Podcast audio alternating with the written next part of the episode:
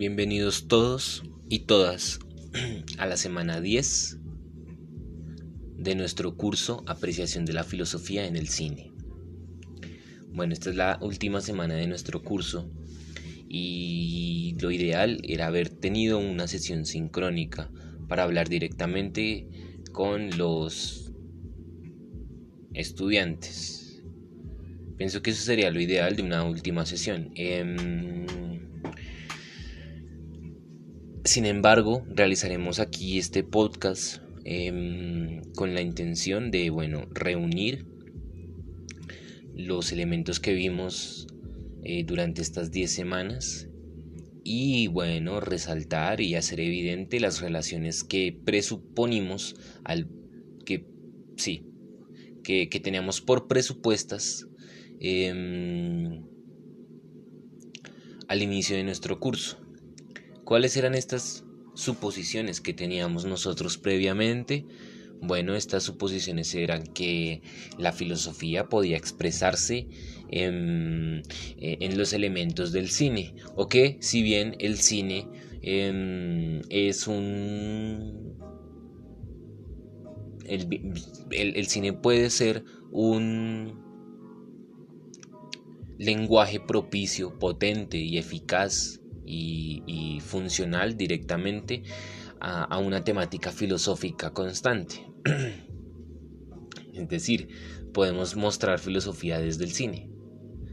Eh, esto era lo que presuponíamos. Ahora, en esta última semana, vamos a hacer evidente esto eh, al reunir en un, en un solo elemento eh, los, los, los fragmentos que vimos en cada una de las semanas.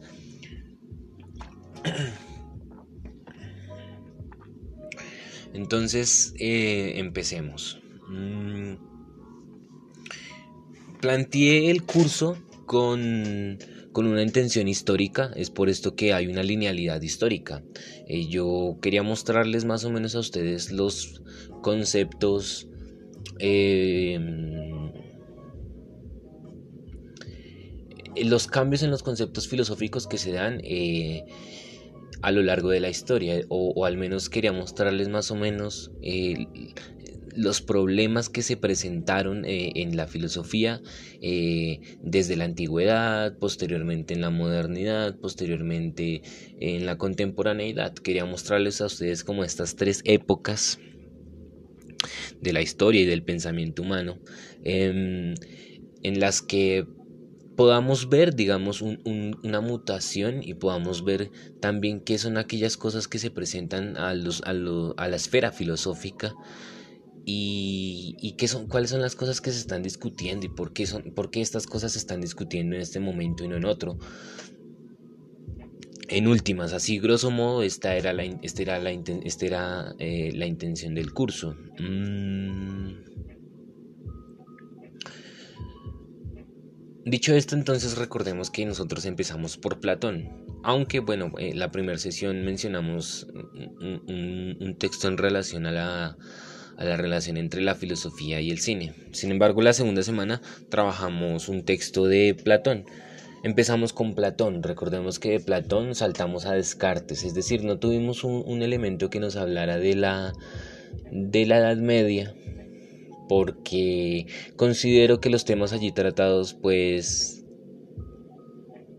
no sé eh, son bastante complejos y, y, no porque no se puedan no porque no se puedan mostrar mediante el cine sino porque la verdad eh, no pensé en ubicar un, referente en la filosofía en este tiempo y, y salté de una vez al renacimiento o, y a la modernidad. Recordemos que el segundo autor que trabajamos fue Descartes, fue René Descartes. Mm, posterior a esto, eh, digamos que también salte un poco directamente, no tanto a la modernidad y a momentos de la ilustración, a momentos del romanticismo, a momentos también del clasicismo previo, em, ni nada de esto que, si bien es de, la misma época que estamos trabajando, eh, me parece que mencionar a Descartes y, trabajar un poco a Descartes permite eh, acercarnos como de modo general a toda esa parte eh, del pensamiento filosófico. Mm, así que en ese orden de ideas quise eh, rescatar a un pensador que no estuviera necesariamente inscrito eh, en ese pensamiento racional y, cartesiano, científico e ilustrado del que ahorita hablábamos. Y en ese sentido, pues a, uno, de los, más, más que Schopenhauer, por ejemplo, uno de los pensadores más, más característicos y que rescata con mucha fuerza toda esta parte más bien eh, interior, subjetiva, personal, que también puede llegar a estar presente en la filosofía. No solamente en búsqueda, esto que estamos diciendo pues se refiere a, a que la filosofía no solamente se constituye como un pensamiento eh, cuya necesidad sea eh, llegar a la objetividad de una idea, como, como puede pensarse en Hegel, por ejemplo, que es un pensador eh, racionalista. Es decir, Hegel es el, es el máximo exponente ya alemán del racionalismo europeo moderno. bajo su nombre se llama racionalismo absoluto. Postula la razón como el espíritu absoluto que mueve todo. Bueno, pero esto ya lo habíamos hablado. Entonces, regresemos de nuevo a, rescatar cómo la filosofía también tiene este aspecto y este carácter personal. Las ideas también se forman teniendo en cuenta lo personal, lo individual. Mm, y la forma en que sentimos eh, específicamente nosotros, no, no, no, los pueblos, no los grupos, no las instituciones, no, nosotros como humanos, como cada quien se llame, piensa y siente la vida y siente la moral, siente el bien, eh, siente la necesidad de mm, seguir a Dios, siente la necesidad de... Mm, mm, amar, siente la necesidad de entregarse a, a, su amado o a su amada. Son estas características que también rescata el pensador que trabajamos posteriormente a, a Descartes y, hablamos por supuesto de, de Kierkegaard, Soren Kierkegaard. Eh, abordamos un poco su obra, abordamos los problemas de su, de su filosofía y la época que le rodeaba. Y de allí eh, mencionamos un saltamos a un pensador eh, pues fundamental para comprender todo el cambio en, en, las filosofías que surgieron y en general en la filosofía del siglo XIX. Si bien, si bien Kierkegaard nace de Kierkegaard nace en la primera vive durante la primera mitad del siglo XIX vamos a tener también el complemento que será Nietzsche y que va a vivir pues la segunda mitad del siglo XIX hasta 1900 y allí vimos también los problemas fundamentales que buscaba trabajar en Nietzsche, las filosofías a las que se oponía y se, se manifestaba. Mm, también hablamos de las propuestas para las filosofías venideras después de esa, tales como la, de la voluntad de poder, la, posibilidad del hombre, esta propuesta de, del superhombre. Mm, y de allí hicimos un salto directo al siglo XX y a uno de sus pensadores más, más importantes. Mm, hablamos de Michel Foucault y de la, de la, de la película que allí vimos de Naranja Mecánica. La, Naranja Mecánica. Em, con Foucault vimos también, bueno, antes de Foucault hablemos de Nietzsche. Em, el pensamiento de Nietzsche, como vimos en la semana dedicada a Nietzsche, permitía reunir y permitía constituir mm, no solamente esa parte racional y objetiva de la filosofía em, de la filosofía tradicionalista de, tradición racionalista de tradición racionalista que se que se manifestó en Kant en, y en Hegel específicamente pero Nietzsche, si bien eh, dialogaba con estos filósofos, con las ideas de estos filósofos, em, también sostenía o también tenía una postura que, lo situaba como individuo em, en la historia y en la historia del pensamiento. Así que la propuesta de Nietzsche pues también se va a plantear en una, en una suerte de, de, planteamiento de, de, la existencia también individual y esto pues tiene directa relación con Kierkegaard, el autor que, que trabajamos previamente. Mm, Obviamente estos dos autores ya son antecedentes de, todo el movimiento tanto artístico como filosófico que se va a denominar existencialista.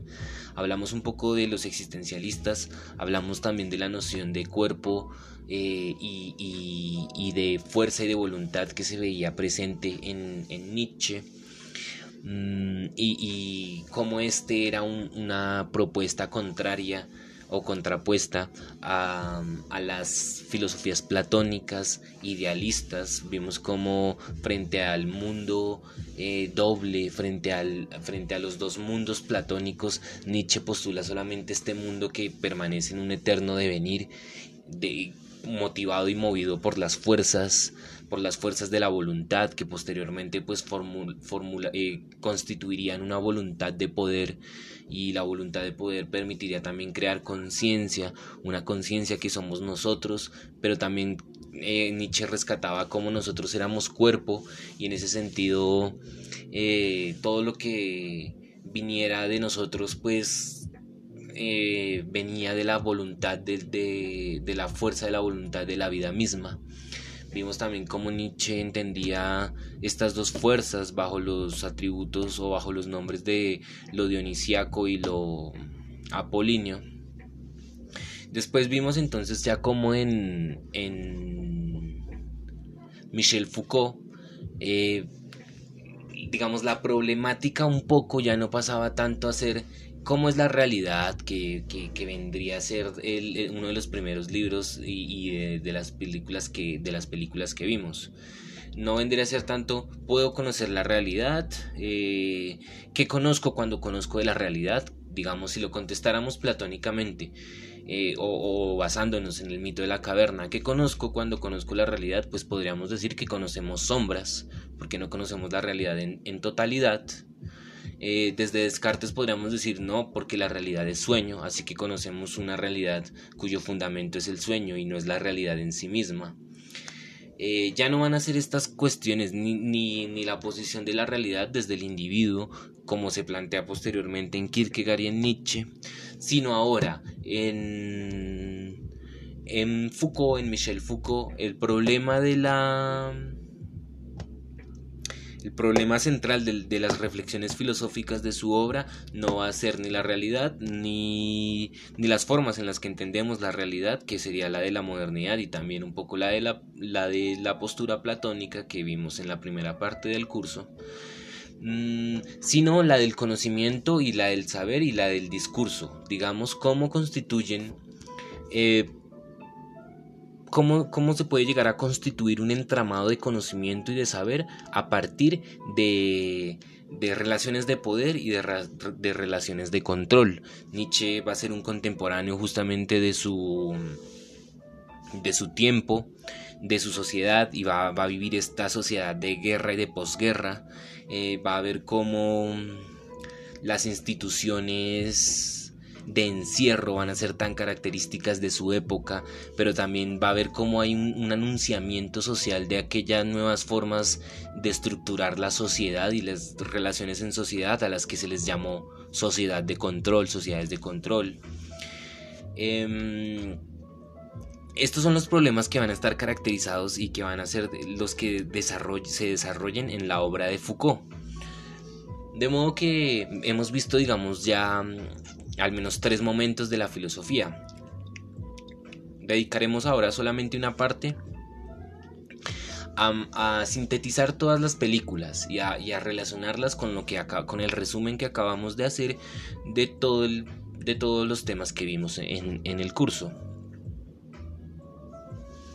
Mm, para introducirnos en la película, recordemos nuestra primera película se llamó Em, ellos están vivos de John... Ah, no, no. Recordemos que vimos el libro de Sofía, basada en la novela. Esta, esta, esta mm, película nos, nos hizo también un breve resumen, un resumen muy rápido de todo el pensamiento filosófico.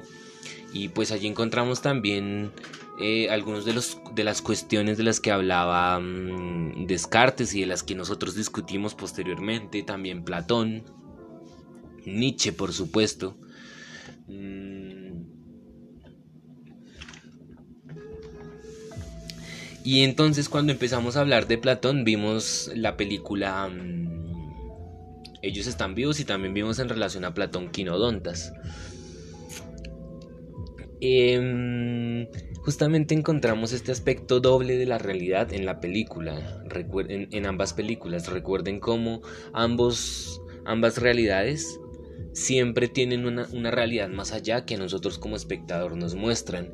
Es decir, em, muestran cómo hay siempre un mundo interior en el que se tiene un individuo controlado, controlando su pensamiento, su lenguaje, sus opiniones y, y un mundo exterior del cual, del cual, el cual se desfigura, se transfigura y se conforma y conforma finalmente un mundo deformado, eh, valga decir, un mundo que no es el mismo y que se le presenta a ese individuo. Esos dos mundos son los que se ven presentes siempre allí. Eh, y esta, esta técnica narrativa también podríamos decir, no solamente no solamente que, que, así, es que así podamos comprender la filosofía, sino que es una técnica también narrativa que utilizó Platón, y así como Platón nos, nos habla mediante una alegoría, pues el cine nos habla desde, allí, desde esas dos tramas, en las que pues también se presenta una realidad en la que en la que el conocimiento sobre esa misma realidad falla y no es, y no es, un, y no es unitario, sino es,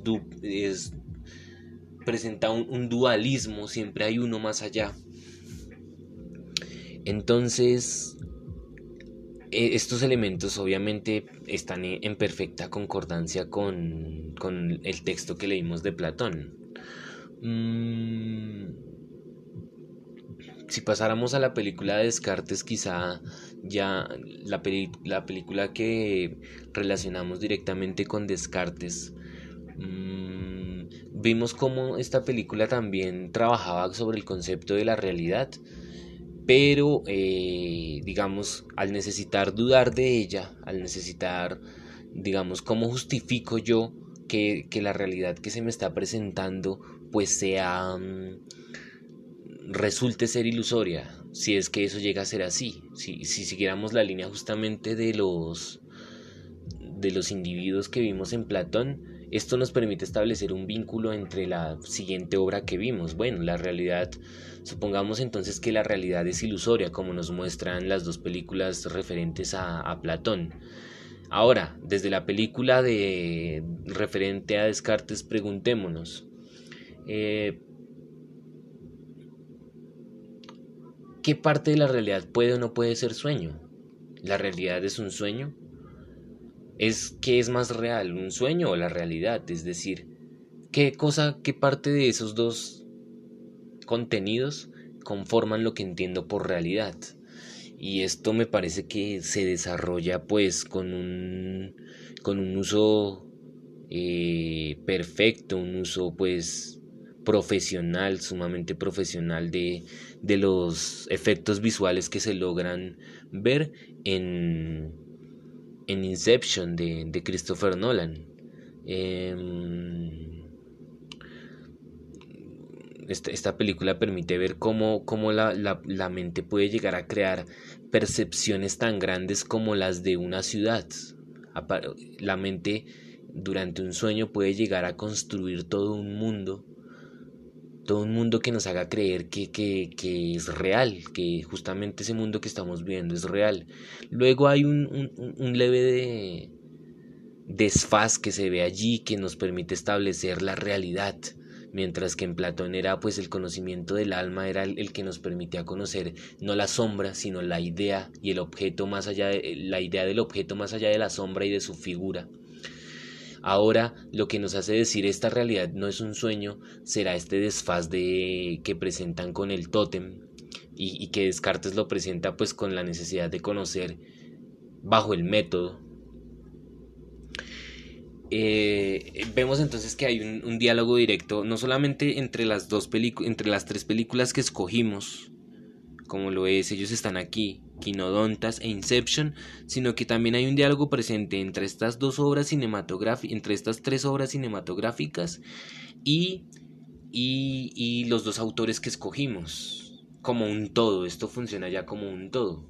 Sin embargo, al yo, cuando yo supuse esto, esta forma de, de, exponer eh, el devenir del pensamiento filosófico ubicando solamente estos dos autores, digamos como para que se pueda llegar a formar en el estudiante una, una noción histórica del pensamiento filosófico, eh, fue necesario introducir entonces la visión del individuo, la visión existencial, no solamente lo objetivo que ocurre allá afuera como la realidad, sino también pensar en lo que la conciencia siente y en, la, y en, lo que la conciencia piensa, esa parte del yo eh, afectada por el exterior, lo, que podríamos plantear en términos de conciencia. Y, en ese, y en ese sentido, pues, eh, propusimos dos autores que ya, que ya expusimos y que ya también resumimos, Kierkegaard y Nietzsche. Las películas que, que trabajamos en referentes a estos dos autores, pues por un lado fue mm, El séptimo sello de Berman y mm, El show de Truman. Esta película, pues ambas películas tenían una intención de expresar lo existencial y creo que ambas lo logran porque en, el primer caso, en el caso del séptimo sello, recordemos que es una condición, es una condición eh, existencial la que mm, posibilita el enfrentamiento y la introspección eh, interna respecto a Dios y al sentido de las cosas. Es solamente aquella condición de muerte, de encontrarse frente a la muerte y de jugar eh, una partida de ajedrez con la muerte, esperando a que se acabe el tiempo para que me asesine, para que me mate, para que me lleve con ella. Es solamente a partir de esta condición que puedo llegar a reflexionar sobre mi destino, sobre Dios, sobre la importancia de mi vida, como lo son todas estas preguntas que se llega a ser nuestro personaje principal a manera de monólogo en la película.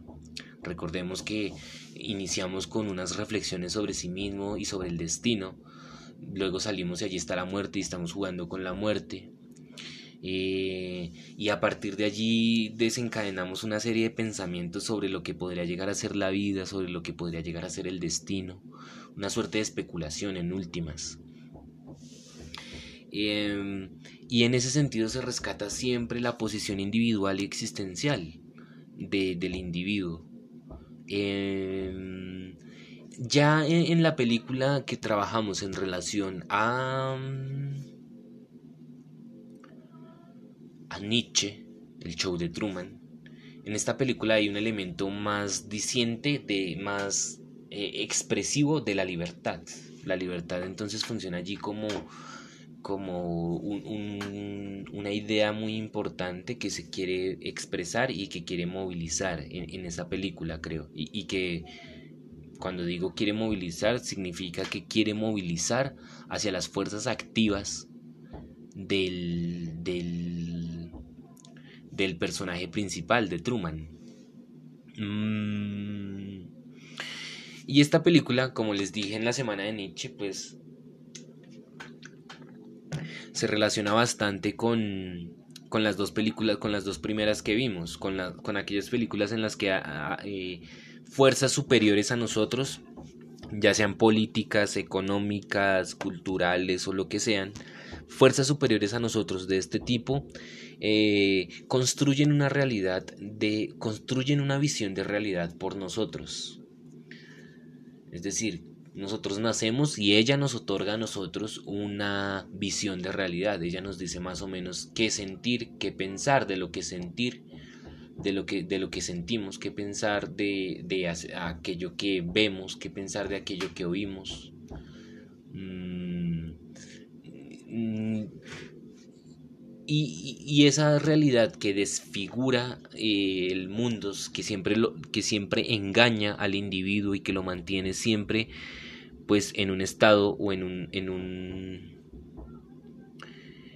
sí, en un estado de borrego, diría, diría quizás Zaratustra. Mm, este estado de borrego es justamente el que moviliza y el que hace eh, nacer en, en Truman el desconocimiento de ese mundo que nos muestran.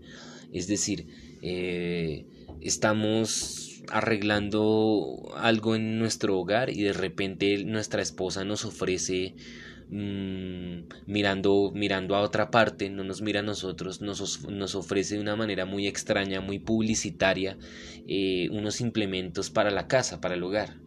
Y eso, me hace, y eso me hace dudar como personaje principal, como Truman, eso nos hace dudar de, de, la, de la realidad que se nos presenta. Eh, también los miedos que, que engendran en nosotros. Entonces, a pesar de que muestran toda, este, toda esta afectación de, Truman por parte de la sociedad exterior, él guarda internamente y en esto rescatamos de nuevo aquella esa parte interna y personal que vimos previamente en la película del séptimo sello y, en, en, el, y en, la filosofía de Kierkegaard. Eso lo, lo rescata la, la, película del show de Truman, al recordarnos, al recordarnos la fuerza del amor que, que se ve presente en, en Truman. Truman es un personaje que, a pesar de todas las imposiciones de que le ha impuesto la sociedad para controlarlo y para engañarlo y para hacerlo, para hacerle pensar de que nadie lo está grabando, que, que él vive privadamente, de manera privada, pues todas estas cosas no han sido lo suficientemente fuertes como para anular su deseo de libertad y sobre todo deseo de amor qué, sería su, su, parte interior, su parte que nunca realmente se nos hace evidente, pero que si bien sí está internamente en la trama, eh, movilizando al personaje a un, a un lugar o a otro, a una... Eh, a una situación o a otra, negándose a otras, eh, abriéndose a otras. Entonces el deseo de libertad y de amor está presente en, en este personaje. Y es justamente este, esto lo que se podría entender como fuerzas activas, ya eh, eh, relacionándolo directamente con Nietzsche. Em, si si pensáramos desde Nietzsche, estas fuerzas hacia el amor y la voluntad, estas no serían otras, no serían más fuerzas que las fuerzas activas. Serían entonces las fuerzas activas de la voluntad, la que, la, que nos movilizan y nos movilizan una y otra vez hacia nuevos Hacia, hacia, nuevas situaciones, hacia situaciones en las que el cuerpo ya no se vea reprimido, sino que la libertad eh, esté presente eh, y en ese sentido eh, Truman va a seguir buscando, va a ocultarse de todos por un tiempo y luego cuando lo encuentren se van a dar cuenta que él había atravesado eh, el mar y atravesar el mar era, era uno de sus miedos más grandes gestados por la propia cultura, no era un miedo propio, sino era un miedo de la propia cultura. Y, él va a superar todo eso, él va a proponer nuevas cosas, nuevos valores, el valor de la libertad lo va a promover, eh, el del amor hacia su propia libertad lo va, lo va a expresar. Y vemos cómo, cómo cuando llega al fin de, como cuando llega al final de, del espacio, del estudio, cuando llega donde no hay más mar, sino hay un cartón, que ya es el final de la película, vemos cómo lo rompe, lo rompe y hacia allá hay solamente oscuridad, pero se despide de nosotros y se va a, a seguir explorando porque en realidad él quería ser un explorador. Bueno, creo que ya hemos hablado de las películas. Em, también ya hablamos de la, de la de la naranja mecánica, hablamos de Foucault y creo que pues con esto podemos cerrar, cerrar nuestras 10 semanas de, de, apreciación de la filosofía a través del cine. Eh, agradecerles por asistir, agradecerles por escuchar y para culminar pues también quería comentarles eh, la participación de esta semana.